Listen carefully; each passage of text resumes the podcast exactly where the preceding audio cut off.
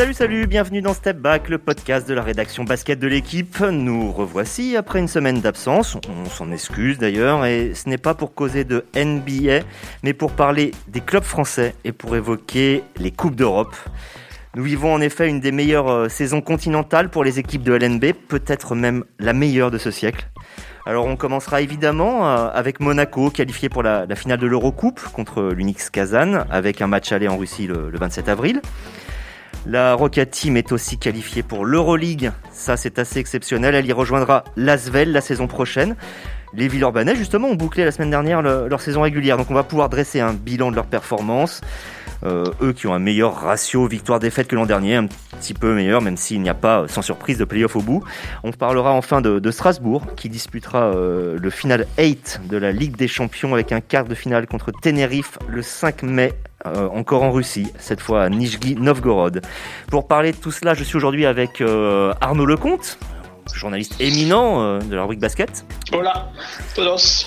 Bonjour. Et avec Christophe Denis, le consultant de, la chaîne L'équipe. Bonjour Christophe. Salut, salut, salut à tous. Allez, début du game. Arnaud, euh, question, euh, puisque je crois que le sujet euh, t'intéressait fortement, ne serait-ce pas la meilleure saison des clubs français, on va dire globalement, sur la scène européenne depuis quoi? Depuis presque le tournant du siècle? Oui, euh, je regardais ça euh, d'un peu plus près là ces derniers euh, ces derniers jours et je, je pense en effet en termes de densité des, des performances sur la saison, c'est probablement la meilleure saison européenne depuis depuis une vingtaine d'années, donc depuis le début du siècle en effet, depuis le ce qui avait marqué un petit peu un tournant pour le basket français, l'arrêt Bosman, etc., qui avait quand même fortement dégradé, on va dire les, les, les performances, les résultats, la compétitivité des, des clubs français en Europe. Donc oui, euh, on, va dire qu'il y a, vraiment euh, une saison pleine au sens où euh, si on cumule la, bonne saison d'Euroleague, la progression d'Euroleague de, de l'Asvel avec des, victoires quand même assez marquantes, notamment contre les Espagnols cette année, l'excellente saison européenne en cours de, de Monaco qui s'est qualifié pour pour une finale d'Eurocup, c'est-à-dire quand même euh, la, la, la, petite sœur de l'Euroleague, on va dire, hein, et, une qualification par-dessus le marché pour la pour l'Euroleague la saison prochaine, pour la première fois de l'histoire du club. Et puis euh, le bon parcours euh, encore également à, à, à voir sur euh, sur un quart de finale avec avec une perspective de final eight pour pour la SIG Strasbourg en, en Ligue des Champions. Le, le tout fait qu'on a, et, je rajouterais peut-être même pour l'Eurocup, avec quatre clubs sur quatre qualifiés en, en top 16 Là aussi, c'était une première pour, pour les clubs euh, issus du championnat de France. Donc vraiment, on a une densité de performance et de très bonnes nouvelles avec la deuxième place pour, pour l'Euroleague euh, avec euh, Monaco la saison prochaine et dans, dans, les semaines qui viennent. On attend ça euh, très, mais c'est certain maintenant. L'Asvel qui va qui va décrocher une licence A. Donc c'est vraiment, c'est une licence permanente en Euroligue 1 qui permet de, de construire sur la durée. Donc vraiment, pour résumer, je trouve que la saison, à tous les points de vue, même si elle n'est pas encore terminée d'ailleurs, est, est, euh, vraiment la, la, meilleure et elle donne le sourire vraiment pour la. On sent qu'il y a un vrai renouveau des, des, clubs français sur la scène européenne. Tu as évoqué le fait que quatre clubs avaient passé le, premier tour en, Eurocup. Hein. Euh, il y en avait, c'était euh, Bourg-en-Bresse, euh, Nanterre, Boulogne-le-Valois, Monaco. Boulogne-le-Valois est allé aussi en, en quart de finale où ils ont été éliminés par Grande Canaria qu'a ensuite éliminé Monaco. Cette densité, et si on se rappelle aussi que Strasbourg, il y a pas si longtemps, même si ça commence à remonter, 2016 a été en finale également. Est-ce qu'on peut dire que la, place de finaliste de Monaco est une surprise, Christophe? Euh, Je ne pense pas. Je pense que cette place est totalement méritée. Pourquoi? Tout simplement parce que Monaco, depuis quelques années maintenant, acquiert une certaine expérience sur la scène européenne. Ils ont été brillantissimes en BCL, en Basketball Champions League, avec une finale et, coup sur coup deux, deux finales fort euh, disputées. Euh, l'année dernière en Eurocup, ils ont été euh, bons, je trouve, hein, pas brillants mais bons en tout cas. Voilà. Et puis c'est une équipe qui se construit là depuis eh ben, depuis depuis 9 ans maintenant, hein, petit à petit. Ils ont un coach, Zvezdan Mitrovic, qui a fait des merveilles aussi quand même, il faut se rappeler. Merveille, c'est peut-être un peu tiré par les cheveux. En tout cas, ils ont fait une très très bonne saison avec l'Asvel en Euroleague avant. Voilà, il y a beaucoup finalement de pièces à ce puzzle qui me laissent penser que cette qualification pour la finale d'Eurocup, et je pense même qu'ils ont aussi au moins autant de chances que leur adversaire de pouvoir la gagner, je pense qu'elle est totalement méritée. C'est le fruit d'un travail, tout ça. Arnaud, qu'est-ce qui, fait la force dans, le jeu de, Monaco pour ceux qui ne, verraient pas euh, forcément euh, de match de, la Rocket Team? On sait ce qu'il manque, grosso modo, peut-être de la taille, un peu de profondeur, mais à l'inverse, qu'est-ce qu'il faut retenir de positif de, ce qu'a créé, euh, ce dont parlait Christophe, c'est-à-dire le Mitrovic, un entraîneur qui prend vraiment énormément de place aujourd'hui dans le basket tricolore?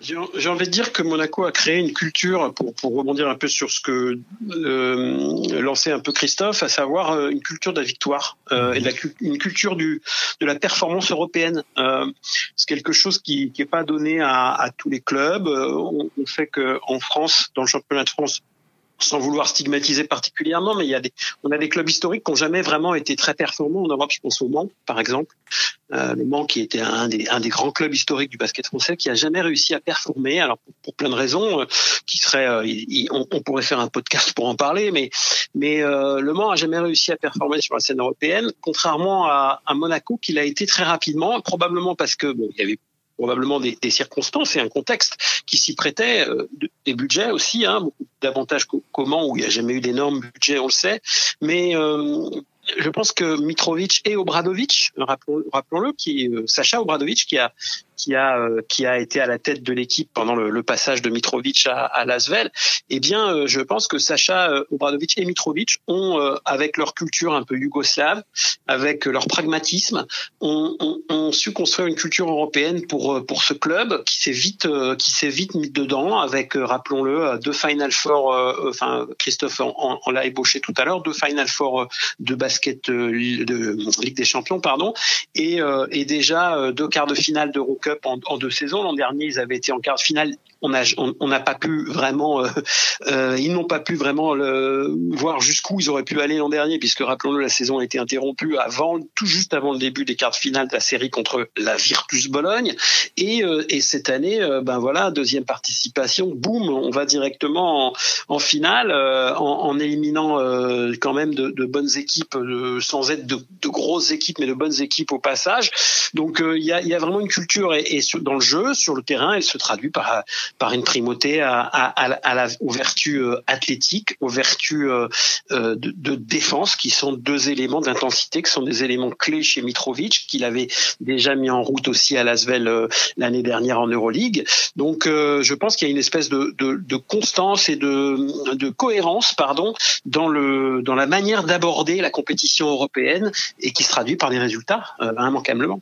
Christophe, qu'est-ce que le technicien rajouterait à cette description, euh, cette ébauche de description du jeu de Monaco. La capacité de Zvezdan Mitrovic et de son staff, faut pas oublier quand même hein, les assistants qui sont auprès de Zvezdan, euh, euh, leur capacité justement de, de pouvoir, euh, et on parlait du Mans et de d'autres équipes françaises, et je trouve qu'en France on, pêche un peu là-dessus, de, de, de, pouvoir justement très clairement faire ressortir une, ident une identité forte de jeu à l'AS Monaco. On parle de défense mon ami Arnaud, il vient, il vient d'en parler. Euh, c'est ce, ce, ce, fragile équilibre justement entre euh, laisser de la liberté aux joueurs pour pouvoir s'exprimer. Il y a quand même des joueurs qui sont de, de, de très très bons solistes, un hein, Dibost par exemple, hein, c'est pour moi qui est le meilleur exemple. Donc de manager cette fameuse liberté qu'on qu donne aux joueurs et de la discipline de jeu et de la rigueur Avec des deux côtés du terrain. Avec une limite, il joue à 8. Oui, et, et, et, un roster euh, très clairement. Alors, ils avaient anticipé effectivement le fait que la saison allait être euh, euh, chamboulée par des reports de matchs, etc. Donc, ils ont voulu resserrer un peu la, la, la, rotation. Mais justement, le fait de resserrer la rotation, ça a responsabilisé encore un peu plus les joueurs parce que, bah voilà, plus de temps de jeu, plus de responsabilité sur le terrain, d'impliquer tout le monde. Ben pourquoi une limite? Enfin, je veux dire, on peut jouer à neuf. L'exemple le plus flagrant en France, c'est Dijon Hein, qui est capable effectivement de, de, de, de, gagner euh, avec un effectif de neuf professionnels. Donc voilà, je, voilà ce qui fait, euh, à mon avis, ce qui me marque, moi, du côté de l'AS Monaco, c'est ce, très bon management, justement, entre la liberté et la rigueur. Arnaud, euh, la qualification qui va avec la place de finaliste, c'est celle pour l'Euroleague. C'est une immense satisfaction. Je vais même aller plus loin. Euh, c'est une joie, je pense, pour le basket français de savoir qu'on a un deuxième club. Euh, la dernière fois, c'était 2015-2016 avec Limoges et Strasbourg, mais c'était un autre temps, avec une compétition à 24. Pas la même façon de penser euh, la Coupe de la, C1. Là, c'est autre chose, mais justement, ça pose beaucoup de questions sur la capacité de Monaco à entrer dans cette épreuve. Déjà, y entrer, je ne parle pas d'y performer. il y a des questions de, budget, de, de, salle surtout, tout ça. Est-ce que tu peux nous évoquer toutes les problématiques enfin en essayant de condenser évidemment, mais qui s'oppose à la Rocket Team.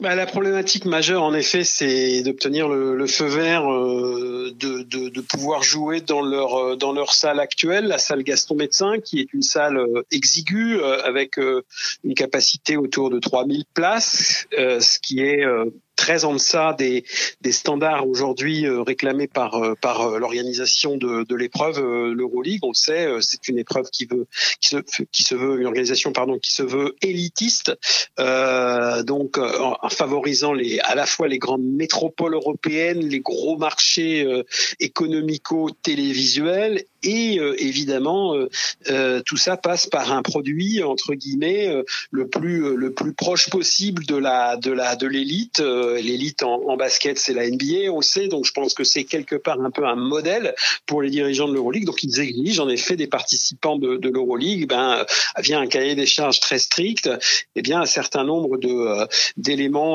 éléments euh, structurels, infrastructurels qui sont qui sont vraiment très très très très très très strict. Voilà. Leur problème à Monaco, on est tout convaincre que l'année prochaine, pour un one shot, hein, ne l'oublions pas, hein, c'est pour une saison seulement, donc 17 matchs à domicile, eh bien que que, que l'AS Monaco, euh, que l'Euroleague accepte que Monaco, qui n'a pas d'autre solution, joue euh, joue à Gaston Médecin. Mais est-ce qu'il y a est-ce qu'il y a un risque que Monaco ne soit pas en Euroleague l'année prochaine, retoqué pour euh, des raisons je crois pas, euh, je, je, crois pas, sauf euh, sauf grosse surprise, sauf effectivement et on sait en ce moment il y a il y a pas mal de tiraillements dans le dans l'organisation euh, puisque vous savez le l'Euroleague est une entreprise privé qui est aux mains des clubs, c'est-à-dire que ce sont les actionnaires, les, les, les 11 détenteurs notamment de la licence permanente, sont les gros clubs européens, le CSKA Moscou, le Barça, le Real Madrid, les clubs, les deux gros clubs grecs, les clubs turcs, etc., qui sont qui sont euh, décideurs. C'est une assemblée de clubs qui décide qui est membre, qui n'est pas membre. Là, pour le coup, effectivement, il pourrait, il y a actuellement des, des, des, des comment dire, des, des, tiraillements. Il y a, il y a, une, on sait régulier, hein, il y a des coups de sang euh, de, certains propriétaires de clubs qui sont euh, pas contents du tout de la manière dont euh, l'organisation centrale, Jordi Bertomeu pour pas le citer, le patron de l'Euroleague, gère les, budgets, les, recettes, les dépenses, l'aspect économique. Donc à ce moment, ça, ça grogne un peu. Il y a eu une réunion la semaine dernière qui était censée être secrète, qui remontée un peu à la surface. Ou voilà. Donc ces clubs-là vont peut-être, pourquoi pas, euh, effectivement poser des questions sur la capacité de l'AS Monaco à être membre de cette caste. Donc, euh, on, peut avoir, pourquoi pas, une, une mauvaise surprise euh, au mois de juin. Mais bon, alors qu'il est, je, je, pense pas. Simplement, effectivement, la, la, la, question, c'est surtout autour de cette salle, parce que l'autre option, si, si vraiment l'Euroleague ne veut pas que Monaco joue dans sa, dans sa salle actuelle, ou alors, alors qu'elle, ça s'est très bien passé depuis deux ans hein, en Eurocup, Hein, qui est censé être un laboratoire de l'Euroleague, eh bien, l'autre possibilité, c'est d'aller à Antibes. Antibes, c'est à une quarantaine de kilomètres. Christophe euh, connaît euh, Christophe, merveilleusement bien Antibes. T'en penses quoi, Christophe? Parce que je, je, le vois, en fait, si je te coupe, c'est parce que je vois Christophe hocher la tête. Oui, oui, ils seront en capacité de répondre euh, au cahier des charges de l'Euroleague parce qu'ils ont d'autres alternatives.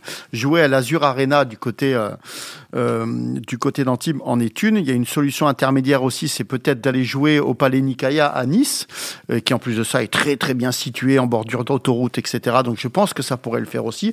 Donc s'ils ont un refus de l'Euroleague par rapport à Gaston Médecin, ils proposeront effectivement de se délocaliser et de jouer leur match à domicile ailleurs qu'à Monaco. Donc Donc voilà, il n'y a, pas de souci. Il y a quelque chose aussi qui plaide en leur faveur. c'est ce gros regard en ce moment tourné vers le fair play financier. Je pense que ça, ça peut les arranger parce qu'ils ne seront pas en capacité justement de matcher les budgets des gros clubs européens. Ouais, c'est à la limite pardon, Christophe, mais je pense que l'aspect financier est relativement secondaire. Je pense que l'AS Monaco va, va, va monter à 10 millions d'euros de budget, ce qui est, euh, très largement euh, suffisant pour jouer l'Euroleague aujourd'hui. Enfin, suffisant.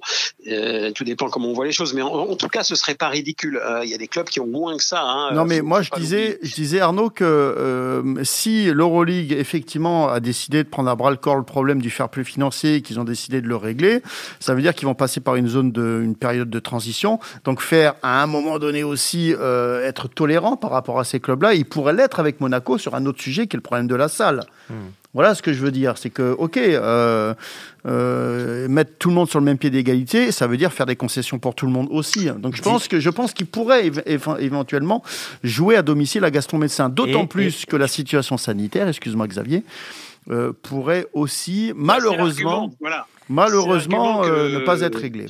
C'est l'argument qu'avancent les dirigeants monégasques, hein, c'est qu'évidemment, pour, pour dire euh, on peut parfaitement jouer dans 3000 places, puisque de toute façon, les salles seront pas à pleine l'an prochain non plus, en raison de, eh bien, de la, la, situation sanitaire qui sera très inégale d'un pays à l'autre en Europe, et on le sait en France. Alors, si, même si Monaco, c'est pas la France, rappelons-le, mais malgré tout, la situation à Monaco euh, reste très précaire, euh, puisqu'il y a, y a évidemment euh, exactement les mêmes restrictions quasiment qu'en France en ce moment. Hein. Donc, mmh, mmh. la question, c'est effectivement, est-ce que, est-ce que ça vaut le coup d'aller jouer dans une. Est-ce que ça vaut le coup d'obliger un club à jouer dans une salle de 10 000, sachant qu'on ne pourra pas mettre plus de 25% de la jauge? Voilà. Donc c'est pour ça que Monaco avance ce, cet argument-là pour justifier de, rester à Gaston Médecin pour sa, sa saison de vous évoquiez le chiffre de, de 10 millions d'euros de budget. Avec 11, 11 à 12, Lasvel a finalement fait une saison qui est plus que correcte.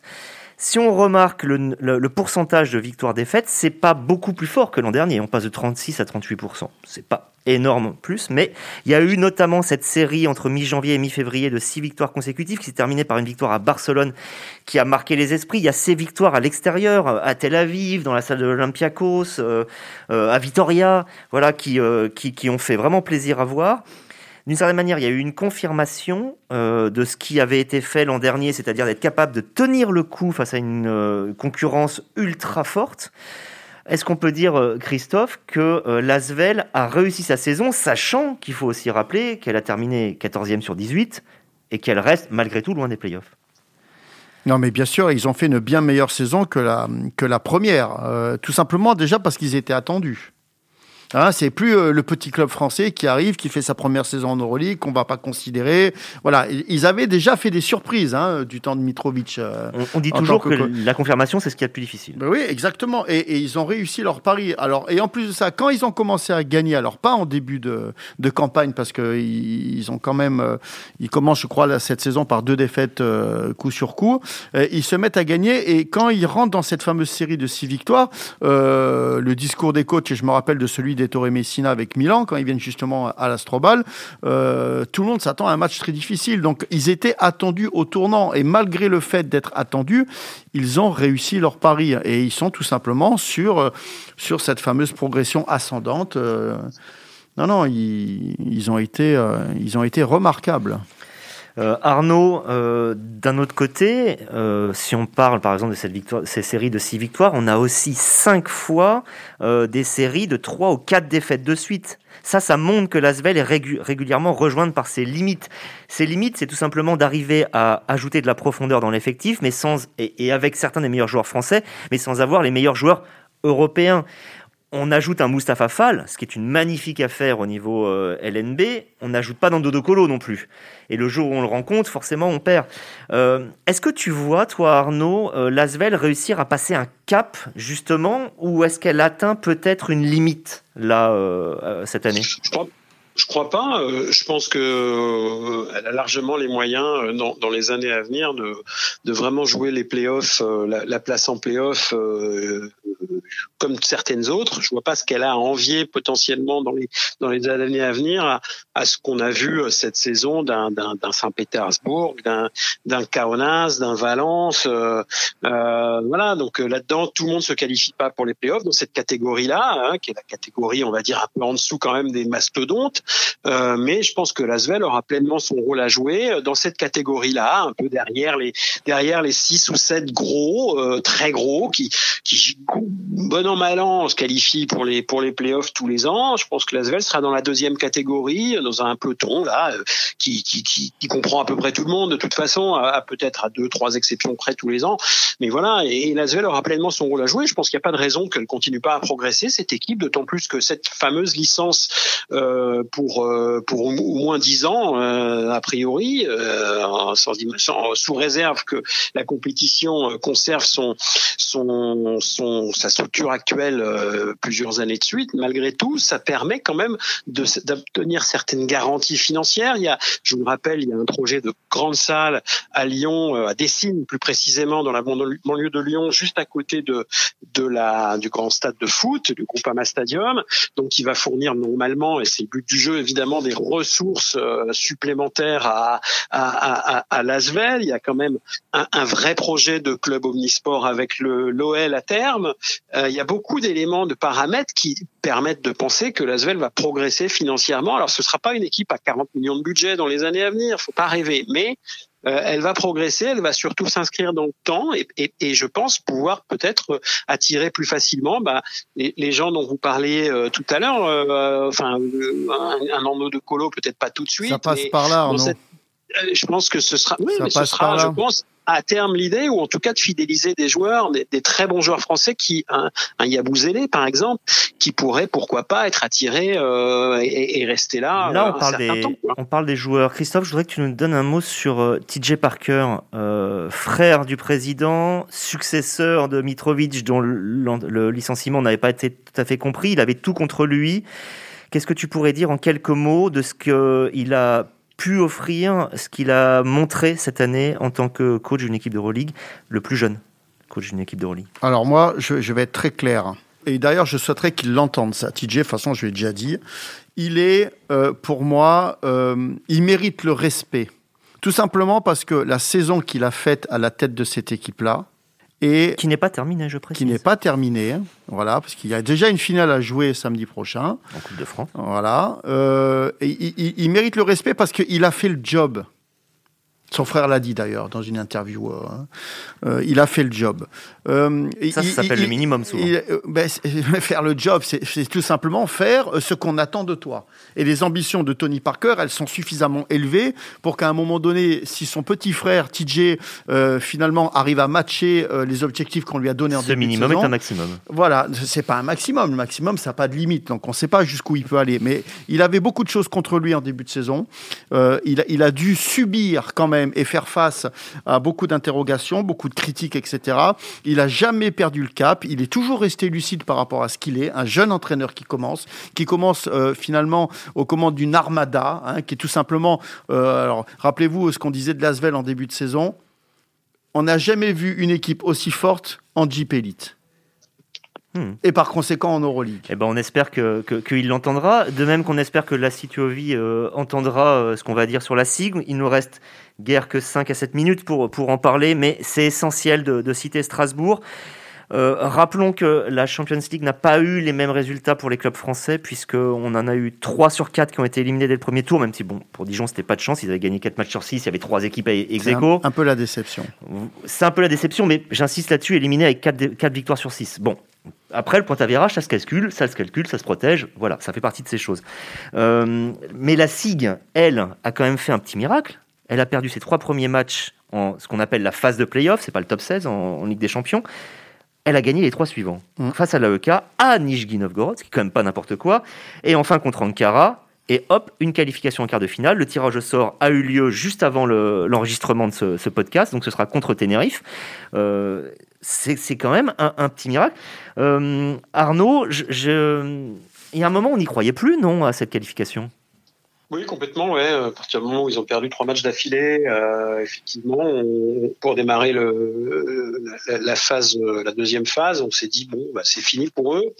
Et puis, bah oui, euh, voilà, comme quoi cette cette formule de compète permet des, des rétablissements et des remontadas. C'est ce qui s'est passé. D'autant plus que je crois que sur, sur le sur le troisième, le deux, ou le deuxième match plutôt, il y avait eu une remontada aussi en plein match. Euh, ils étaient à moins moins 20 ou pas loin après la mi-temps et ils ont fini par gagner. Je crois que c'était contre contre euh, Nijni Novgorod d'ailleurs, non, il me semble. Mmh. et, et donc euh, il y a vraiment il y a, il y a vraiment une succession de de, de, de, de petits miracles entre guillemets ou de, de, de choses qui se sont mises en place. Euh, probablement que cette équipe, elle a, elle a, elle a ça en elle, euh, la preuve, et elle a aussi fait une belle série en championnat de France, donc elle est revenue aussi là dans le dans le top du, du championnat. Euh, donc voilà, y a, c'est une équipe hein, qui a été refaite de A à Z en début de saison.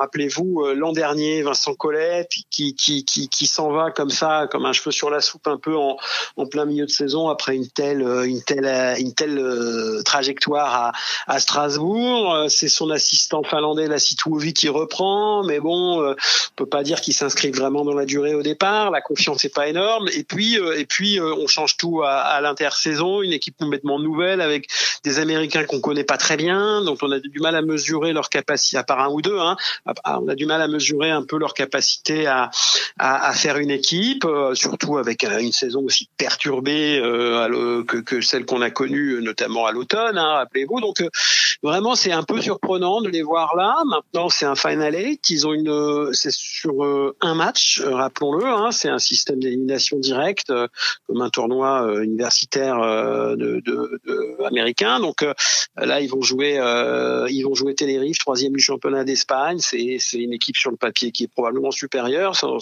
conteste. Voilà, mais c'est sur un match. Euh, Strasbourg a l'air d'avoir le feu sacré, euh, la SIG, donc euh, why not? Euh, Bon, c'est c'est la preuve qu'aussi en Ligue des Champions, le bah, euh, le basket français est systématiquement compétitif. Hein. On a parlé de Monaco qui a joué deux Final Four ces dernières années. On a eu Dijon qui on on l'a oublié tout à l'heure, mais en tout début de saison, bizarrement, la saison avait commencé par un Final Eight déjà de Ligue des Champions avec Dijon qui avait lui aussi euh, euh, concrétisé son excellente saison dernière euh, par par une place en demi-finale, une troisième place, je crois même au, final. voilà, donc donc on a confirmation que cette Ligue des Champions est bien bien formatée pour pour les clubs français. Donc c'est c'est une excellente nouvelle. on peut avoir pourquoi pas une très bonne surprise aussi avec Strasbourg, pourquoi pas dans le dernier carré, voire même en finale. C'est pas imaginable. Christophe, je te laisserai finir justement là-dessus, mais avec euh, une réponse aussi longue que tu le souhaites. La même question que pour euh, Monaco, la même question que pour Lasvel. Qu'est-ce que euh, Strasbourg propose en, termes de jeu? Qu'est-ce que toi tu apprécies en tant que technicien et qui peut expliquer justement ces bons résultats? La Situovi, euh, alors lui c'est un coach qui comme beaucoup d'autres en Europe d'ailleurs, aime bien le jeu de demi-terrain. Euh, c'est pas forcément un jeu de relance.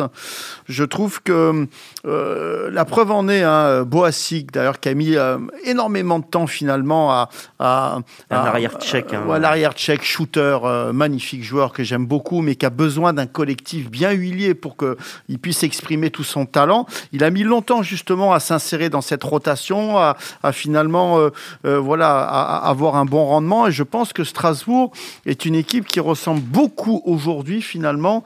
Euh, ça change pas beaucoup de Vincent Collet, hein, parce que Vincent est aussi dans cette dans cette logique-là. Mais un jeu, voilà, un jeu, un jeu fait de un jeu de passe où, l'équipe se partage énormément le ballon. Ils ont quand même un soliste à la main qui de temps en temps est capable de de de, de, Brandon Jefferson. Ouais, Brandon Jefferson capable finalement de faire gagner son équipe sur des exploits individuels. Mais je trouve quand même que la volonté du côté de la SIG et la volonté de la Situovi, c'est effectivement de baser son succès sur euh, le partage du ballon, voilà, le collectif. Hein. et je trouve que c'est un coach qui met bien en lumière justement euh, sa hiérarchie de jeu.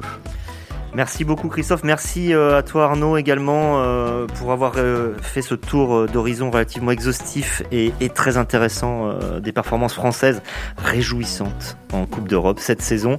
Ce n'est pas terminé, on en reparlera peut-être si jamais Monaco remporte un titre, si Strasbourg pourquoi pas. C'est sûr, ils vont gagner.